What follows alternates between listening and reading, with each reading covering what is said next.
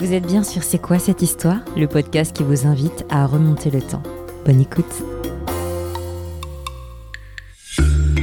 Bonjour à toutes et à tous, je suis heureuse de vous retrouver après ces longs mois d'absence et croyez-moi, nos amis les Romains et les Romaines m'ont beaucoup manqué, mais pas autant que notre experte préférée. Bonjour Noémie, comment vas-tu? Bonjour à tous, je vais très bien, je te remercie. Alors figure-toi que ça fait déjà un an que C'est quoi cette histoire existe, donc je te souhaite un très bon anniversaire de podcast Noémie. Bon anniversaire nous entamons donc notre deuxième année d'existence avec une nouvelle saison, un nouveau logo et surtout, j'espère que vous l'aurez remarqué, un nouveau jingle. Bon, quant à la formule, rassurez-vous, elle reste inchangée.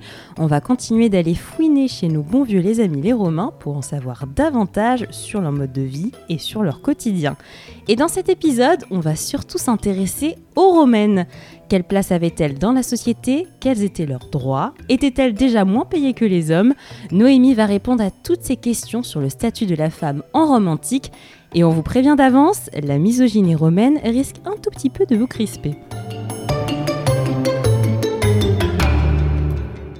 Alors Noémie, si on s'intéresse aux origines de Rome, on constate que ça débute plutôt mal pour les femmes. Alors effectivement, euh, la les femmes occupent une place particulière à Rome euh, dès la fondation de Rome. Donc euh, à travers un épisode qui peut-être vous parle euh, à tous, à savoir l'enlèvement des Sabines, qui est un épisode que relate l'historien Tite Livre dans son histoire romaine, notamment, mais dont on connaît aujourd'hui de nombreuses représentations peintes. Alors en quoi consiste cet épisode? Après sa fondation, la ville de Rome manque de femmes. Donc Romulus va inviter les Sabins, qui sont en fait un peuple voisin et rival des Romains, il les invite à un événement euh, festif, pendant lequel les Romains vont euh, divertir les Sabins. Et dans ce même temps, les Romains vont également en profiter pour enlever les Sabines, donc les femmes des Sabins, qui étaient, elles, restées euh, dans leur ville, qui n'étaient pas conviées à cet événement. Et cet épisode va déclencher un affrontement entre les deux peuples, donc entre Romains et Sabins, jusqu'à ce que les Sabines viennent s'interposer et euh, plaider pour une réconciliation et une fusion des deux peuples, donc ils vont finir par euh, s'unir. Donc cette place des femmes est assez ambiguë dès l'origine euh, de Rome, puisque à la fois les femmes sont enlevées, donc sont un peu les, proies finalement, mais c'est elles qui vont permettre la, la, résolution de cet événement. Donc revenons-en aux Romaines en dehors de cet épisode euh, mythique. Donc les femmes à Rome ne disposent pas du droit de vote ni de l'éligibilité. Elles appartiennent entre guillemets en fait à, un homme, qu'il s'agisse de leur père ou de leur mari. Et en public, les femmes mariées vont se couvrir la tête.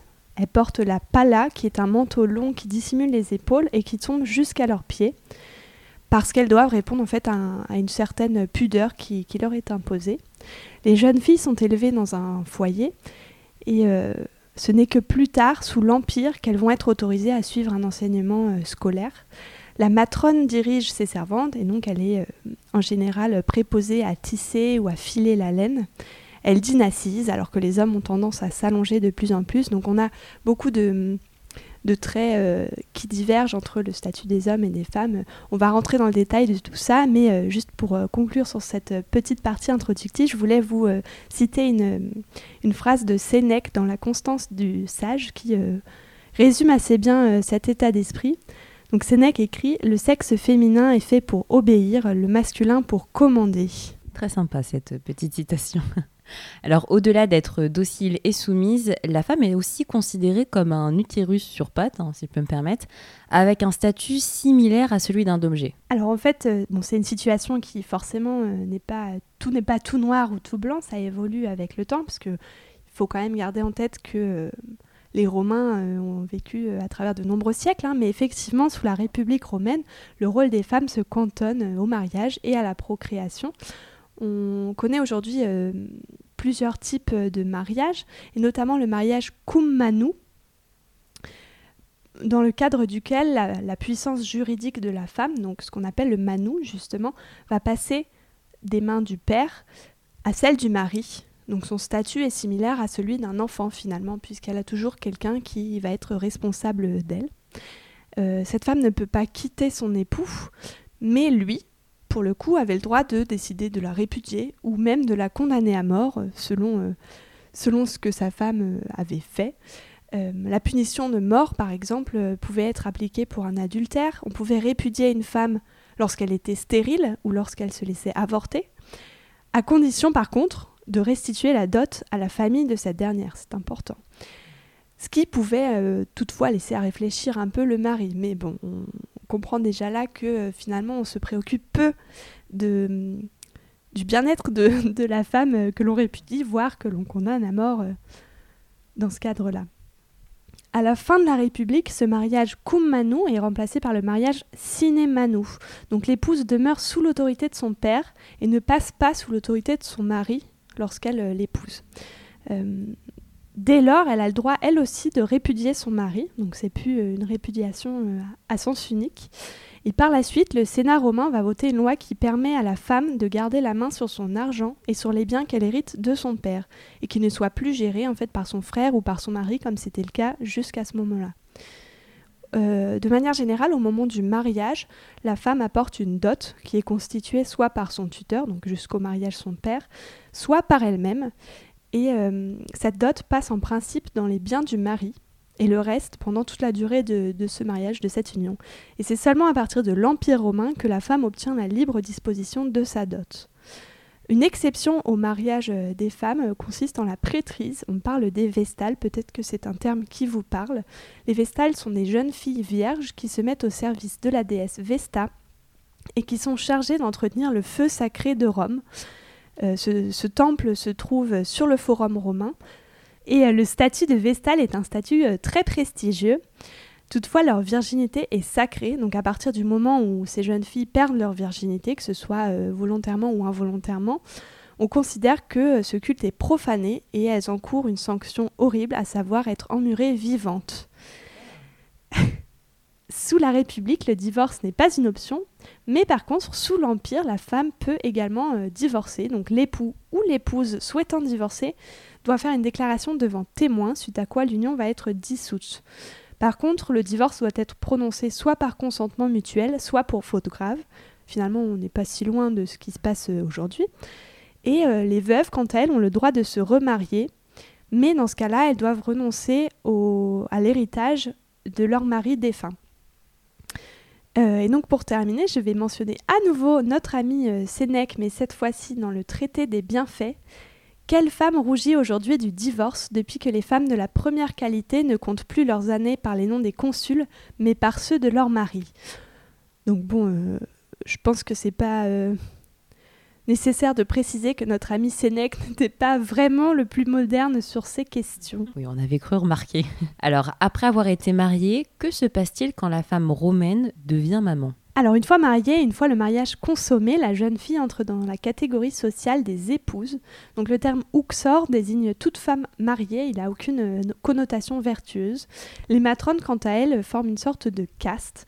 Donc c'est seulement à partir d'un certain rang social qu'une femme mariée peut devenir une matrone. Il existe une grande forme de respect euh, qui entoure ce statut de matrone, qui peut parfois même être proche d'un respect euh, presque religieux. Cicéron parle de la sanctitas matronarum en rappelant que le fait de traiter irrespectueusement une matrone est considéré comme un sacrilège. Et l'image de cette matrone est associée à un idéal de vertu qui est propre au monde romain, c'est un concept qu'on retrouve très souvent, et qui tire ses sources dans le domaine de la religion. La fidélité de l'épouse est la première condition du statut de matrone, on parle de castitas. La seconde vertu est sa capacité à travailler la laine, donc on parle de lanificium, et cette, euh, cette capacité-là est toujours associée à l'idéal féminin, en euh, à travers l'Empire euh, romain. Elle est très liée à la fonction de gardienne de la domus, car la, matrone travaillait la laine dans l'atrium, donc dans cette pièce d'accueil des, des, domus, des villas. Le métier à tisser de la matrone reste d'ailleurs en général exposé dans cet atrium, donc c'est un, un objet central en fait de ce statut de la femme à Rome. À cette époque, la médecine n'était pas aussi avancée qu'aujourd'hui. Je vous renvoie d'ailleurs à notre premier épisode sur le sujet. La grossesse et l'accouchement pouvaient donc être très douloureux et compliqués. Comment ça se passait euh, pour les femmes romaines? Alors la grossesse et la procréation occupaient effectivement une part centrale et étaient la raison d'être finalement euh, du corps féminin, hein, pour résumer. Euh, le devoir de la femme romaine était de donner au moins trois enfants à l'État. Auguste, le premier empereur, donc, avait même instauré une prime de naissance Euh, les nombreuses maternités leur faisaient cependant frôler régulièrement la mort, hein, comme tu l'as dit. Une femme sur dix mourait à l'accouchement, pour vous donner un peu des, chiffres. par conséquent, et ça euh, finalement c'est assez logique, l'espérance de vie d'une femme était nettement inférieure à celle d'un homme. Donc 29 ans en général pour une femme contre 41 ans pour un homme, selon euh, le scientifique italien Alberto Angela qui a travaillé sur la question. Euh, la jeune fille est mariée très tôt, donc les rapports sexuels sont précoces, vers 12 ans à peu près, ce qui nous semble très très tôt euh, à nous aujourd'hui. Et ces rapports sexuels ont fait pour seul but la procréation. Donc les naissances sont fréquentes et les fausses couches sont un sujet assez redouté. Et l'avortement, quant à lui, est considéré comme un véritable crime, comme je l'ai mentionné tout à l'heure, qui pouvait même entraîner à la répudiation d'une épouse. On connaît euh, aujourd'hui un, traité euh, écrit par Soranos d'Éphèse au IIe siècle après Jésus-Christ qui, s'appelle le Traité des maladies des femmes. Et ce texte traite de la gynécologie, des organes génitaux féminins, de la purification menstruelle, etc. Et euh, Soranos d'Éphèse y consacre notamment un paragraphe à la question de distinguer les femmes capables de concevoir. Donc je vais vous en citer un petit, un petit bout. Il est tout à fait déplacé de se renseigner sur la noblesse de l'ascendance et la situation de fortune d'une fille, sans chercher à savoir si elle est apte ou non à concevoir, si elle est ou non physiquement capable d'accoucher. Donc finalement, c'est plus la, la possibilité d'enfanter de, que l'origine sociale euh, de la femme qui prévaut, en fait. Euh, et la stérilité est presque toujours supposée féminine, hein, c'est plus facile. et euh, on peut s'en douter, elle est considérée comme une catastrophe. Donc la stérilité d'une épouse légitime est considérée comme une raison de divorce, ce qui n'est pas forcément une situation très différente de celle de l'esclave, puisque, vu de, leur œil, en fait, une matrone stérile ne remplit pas non plus ses fonctions, alors qu'elle a été épousée pour porter des enfants. Alors on l'aura bien compris, le rôle de la femme en romantique est d'enfanter, mais pourtant il existait des moyens de contraception et même des substances abortives. Alors dans quelles conditions étaient-ils utilisés et comment s'utilisaient-ils Alors pour cette question-là, je vais me reporter à deux médecins, donc Cels et Soranus d'Éphèse, encore lui, qui ont abordé le sujet de la contraception dans des traités euh, médicaux, donc des traités on ne peut plus sérieux. Hein et euh, qui, je trouve, euh, sont, assez révélateurs sur la manière dont ce sujet a été, euh, abordé.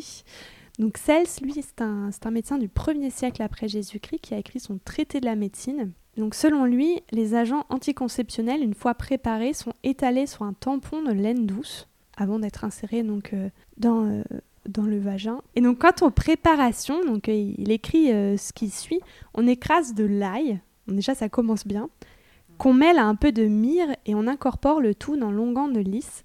On prend l'intérieur d'un concombre sauvage et on le délaie dans du lait de femme. Parfois, on prépare un mélange de jaune d'œuf, de fenugrec, d'huile rosa et de safran. C'est quand même pour moi quelque chose qui se rapproche plus de la cuisine que de la contraception.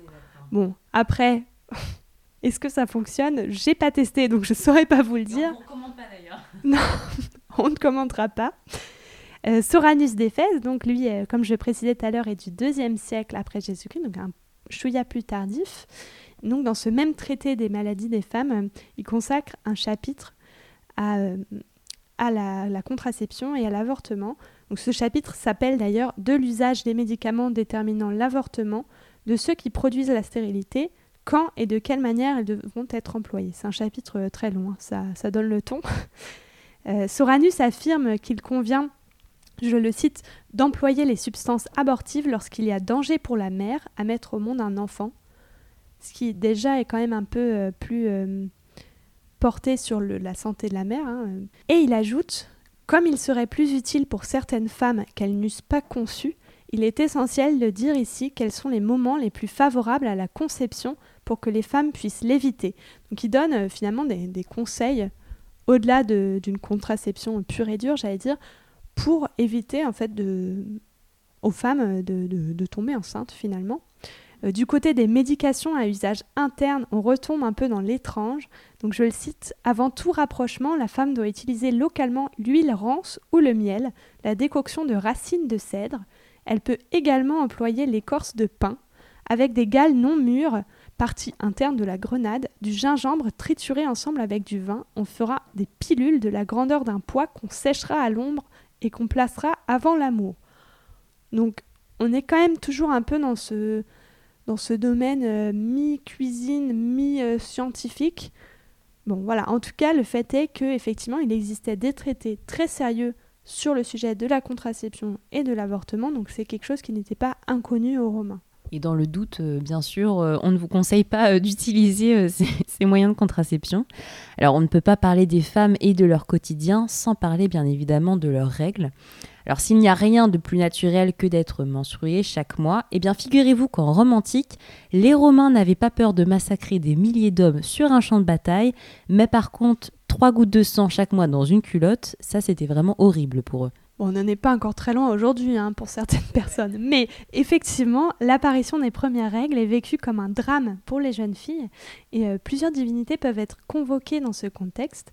D'abord Ména qui préside au flux menstruel et Junon Luciné qui préside au flux sanguin. Elle est également convoquée lors d'un accouchement par exemple. Euh, le, le, mot menstruel que nous utilisons aujourd'hui provient du latin menstruus qui signifie en fait mensuel, hein, c'est très simple le sang menstruel est perçu comme quelque chose de monstrueux. Pour vous donner un exemple, Pline l'Ancien, dans son Histoire naturelle, considérait les règles comme un poison fatal par son contact. Et, euh, notamment, il écrit Lorsque le vin se trouve à proximité de femmes qui ont leurs règles, les vins nouveaux s'aigrissent, donc là je, je le cite, hein. les semences deviennent stériles, les greffes des arbres meurent et les fruits en tombent tout desséchés, les jeunes plantes en sont brûlées et la glace des miroirs se ternit à leur seul aspect, la pointe du fer est émoussée, la beauté de l'ivoire effacée, les abeilles en meurent, le cuivre et le fer s'enrouillent aussitôt, l'air est infecté et les chiens qui en goûtent enragent. Donc on est dans la dans l'état d'esprit du toujours plus, hein. mais alors il a quand même noté quelques points positifs. Je cite Par contre, ce sang peut être un liniment pour la goutte et par attouchement, une femme peut guérir les écrouelles, les tumeurs de la parotide, des abcès, des furoncles, l'érysipèle et des inflammations oculaires. Donc autant dire que Pline l'Ancien ne portait pas forcément le sang menstruel dans son cœur. En tout cas, j'ignorais qu'on avait autant de bienfaits euh, dans notre culotte tous les mois. C'est bon à savoir. Alors malgré ce portrait qu'on vient de dresser de la femme romaine, donc euh, vouée à enfanter et à être soumise, elles étaient aussi actives professionnellement. Alors quel métier exerçaient-elles? À Rome, sous l'influence de la pensée grecque, travailler n'est pas considéré comme valorisant. De ce fait, la majorité de ceux qui clament leur métier sont euh, généralement les, esclaves et les affranchis, mais pas uniquement, heureusement pour nous aujourd'hui qui héritons en fait de ces, de ces traces matérielles. La mention d'un métier apparaît régulièrement sur les inscriptions funéraires qui nous renseignent aujourd'hui justement pour, euh, pour mieux connaître cette population de l'époque. Et si le métier est majoritairement mentionné pour des hommes, un travail de recherche de doctorat euh, assez récent a permis de relever 574 épitaphes de femmes mentionnant des métiers en Gaule et en Italie. Et donc plus de 70% des inscriptions relevées concernent des métiers de la domesticité, on peut s'en douter. Les femmes étaient donc apparemment plus actives dans ces domaines, euh, sans, sans véritable surprise pour nous. Hein. Euh, les métiers tels qu'ancilla, donc femme de ménage, ministra, serviteur, nutrix, nourrice, cubicularia ou ornatrix, qui sont euh, l'équivalent des femmes de chambre, et sarkinatrix, une sorte de, bagagière, de porteuse de bagages, ou encore pédiséquois, donc une compagne, c'est très vaste ce terme hein, quand même, mais compagne, ne pouvait euh, être exercée que par des esclaves, donc des femmes esclaves. Un peu plus de 10% des inscriptions mentionnent des métiers du divertissement, du spectacle et des plaisirs. Les professions les plus représentées sont celles de prostituées. On les connaît surtout grâce aux inscriptions à Pompéi, mais également euh, de musiciennes. Et un peu plus de 16% de ces femmes sont identifiées comme des affranchies. Donc ce ne sont pas euh, uniquement des esclaves dans ce cas-là. Euh, les métiers de l'artisanat et du commerce et ceux à responsabilité tels que obstétrix, sage-femme, lectrix, lectrice ou euh, amanuensis, secrétaire, pour en citer quelques-uns, comptent une majorité de femmes affranchies qui travaillaient donc euh, sans doute de manière indépendante à l'extérieur de la sphère privée et domestique. Et euh, les, les pédagogae, les lectrix, etc., qui sont des représentantes de professions intellectuelles, étaient, elles, attachées à des personnes euh, que l'on éduquait ou, dont on rédigeait les correspondances. Donc qu'il s'agisse de, d'enfants à éduquer ou euh, bah, simplement de personnes euh, qui, les employaient pour rédiger leurs correspondances. Dans les domaines de la médecine et de l'obstétrique, on a, on a relevé 46 inscriptions portant sur des femmes. Et par contre, dans ce cadre-là, le, cadre précis de l'activité est plus difficile à déterminer. On ne sait pas vraiment les, les, attributions précises qui revenaient aux femmes. Les, les, métiers de l'artisanat et du commerce sont minoritaires dans, ce catalogue d'inscription, à peu près 7%, mais une très large majorité euh, de ces métiers sont exercés à nouveau par des affranchis et non par des esclaves.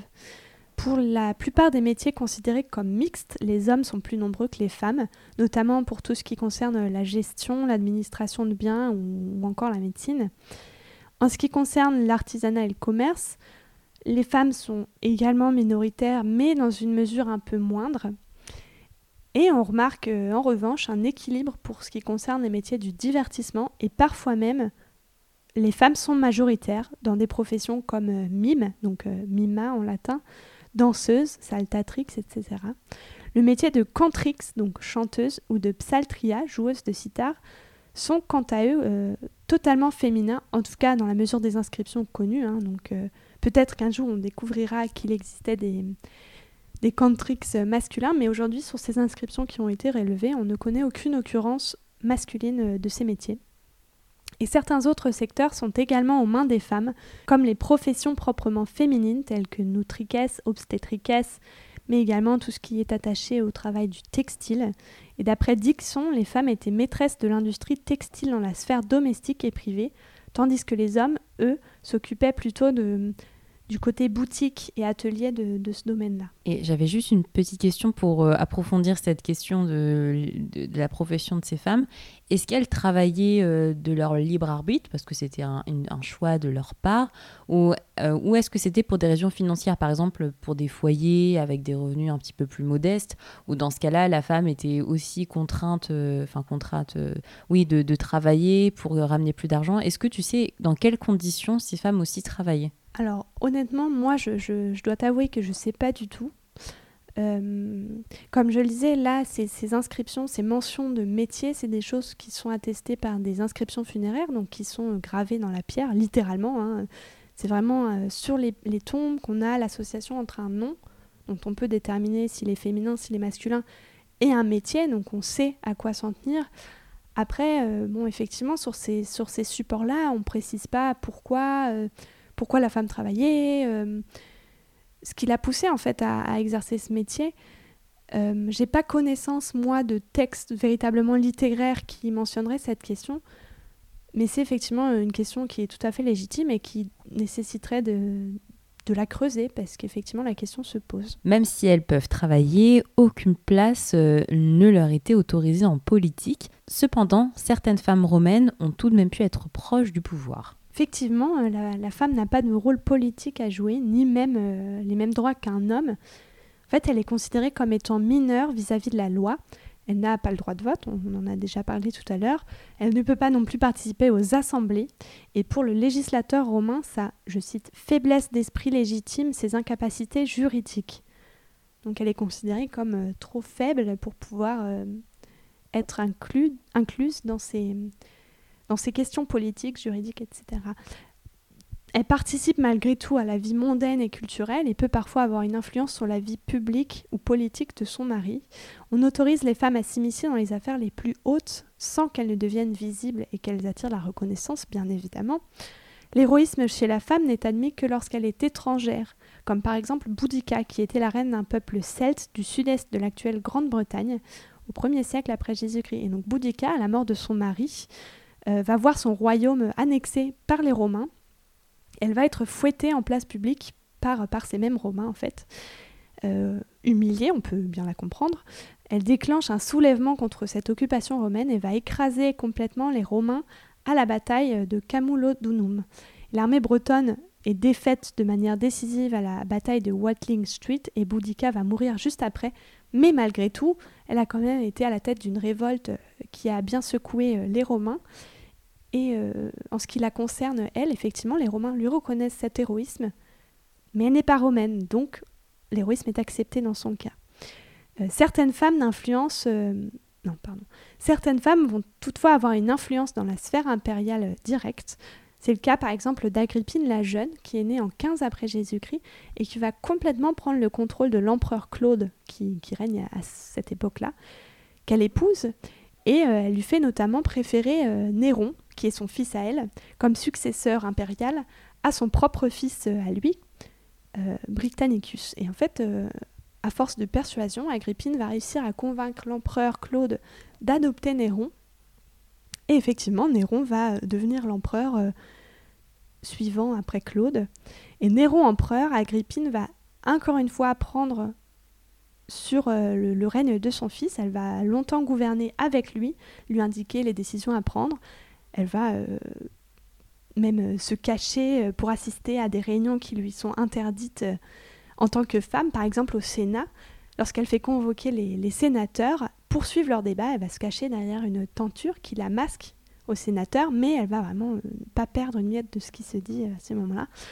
Mais euh, cette soif de pouvoir va mal se finir et vite se finir pour elle, puisque euh, son fils Néron va en avoir un peu marre et il va tenter à plusieurs reprises de la faire assassiner alors je, crois que c'est au bout de trois fois seulement qu'il va finir par y parvenir, donc il a un peu du mal parce que Agrippine est coriace, mais il va finir par se débarrasser de sa mère qui prenait trop de place dans cet espace euh, politique qui était euh, réservé euh, aux hommes. Quel ingrat Dans les provinces romaines et notamment africaines, les femmes étaient cependant plus présentes dans les institutions. Alors oui, des femmes ont très tôt dans ces cités des provinces africaines participé à la mise en place puis au fonctionnement des institutions euh, de type romain, par exemple en adoptant le comportement politique des matrones, mais dans les colonies. Et donc dans le cadre de leur contribution à la vie municipale, elles se sont appropriées la représentation publique et les qualités du bon citoyen, avec euh, des guillemets. Euh, on peut distinguer plusieurs types de, rôles pour ces femmes, à commencer par les matronae. Donc ces matrones dans les provinces romaines euh, peuvent, sans supervision des magistrats, s'organiser et s'administrer comme un corps constitué qui dispose de ses propres règles, qui est accessible selon des critères juridiques et d'usage que nous ignorons aujourd'hui parce qu'on ne dispose pas des, documents littéraires euh, qui pourraient nous donner des clés, mais qui inclut des critères de moralité qui sont établis par le, par le service des cultes particuliers. Donc cette collectivité qui est formée par ces matronae est représentée par une sélection de matrones qui vont agir au nom de toute la collectivité et sur leur propre initiative. Donc elles peuvent par exemple fonder des cultes, dédier des temples à des divinités, etc., de leur propre gré. Une deuxième catégorie euh, est constituée par les patronae. Euh, et donc euh, cette, implication des femmes en tant que patronae dans le fond, fonctionnement des structures civiques est attesté par euh, des épigraphies, donc à nouveau des inscriptions dans ces provinces euh, romaines d'Afrique. Et dès le 1er siècle après Jésus-Christ, ces inscriptions témoignent d'honneurs et de remerciements qui ont été adressés à des femmes pour, euh, pour leurs actions. Sous les Flaviens et les Antonins, donc deuxième, fin du 1er et 2e siècle après Jésus-Christ, les funérailles publiques de femmes sont attestées dans les provinces africaines, donc c'est pas rien sous l'Empire romain, et une douzaine de patronae sont connus par, euh, par l'épigraphie.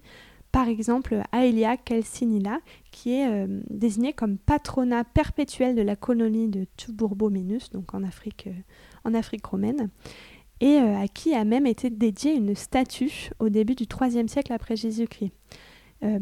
dans ces cas-là, dans les cas qui sont attestés par l'épigraphie, il s'agit d'un patronage qui est public. en fait, les patrons donc euh, qu'il s'agisse ici de nos patronae ou de patrons masculins, mais les patrons de manière générale sont choisis par les décurions. Contrairement aux hommes qui agissent dans le domaine administratif, les patronae, elles, sont actives dans le bienfait matériel et elles sont en général euh, issues de la cité qu'elles vont patronner. Donc elles, deviennent rarement patronnes de cités euh, autres que la cité de, laquelle euh, elles viennent. Donc une dernière catégorie euh, concerne les flaminicae. Donc, le flaminica, qu'est-ce que c'est? C'est la prêtrise municipale qui est accordée aux femmes. Et une des fonctions, c'est une des fonctions féminines les plus valorisées et les plus valorisantes pour ces femmes. Et dans les provinces africaines, 70 flaminiques sont attestés entre le 1er et le 4e siècle après Jésus-Christ. On peut par exemple citer Weratia Frontonilla, vers 200 après Jésus-Christ, qui était l'épouse d'un centurion. Et donc ce centurion a fait élever une statue à sa femme avec l'accord de la ville, puisque sa femme euh, était justement une flaminica. Euh, les Flaminicae sont membres de l'élite locale et elles participent au fonctionnement des institutions locales, notamment en subventionnant la construction d'équipements urbains ou utilitaires dans la ville. Bon, finalement, que peut-on retenir du statut de la femme en romantique?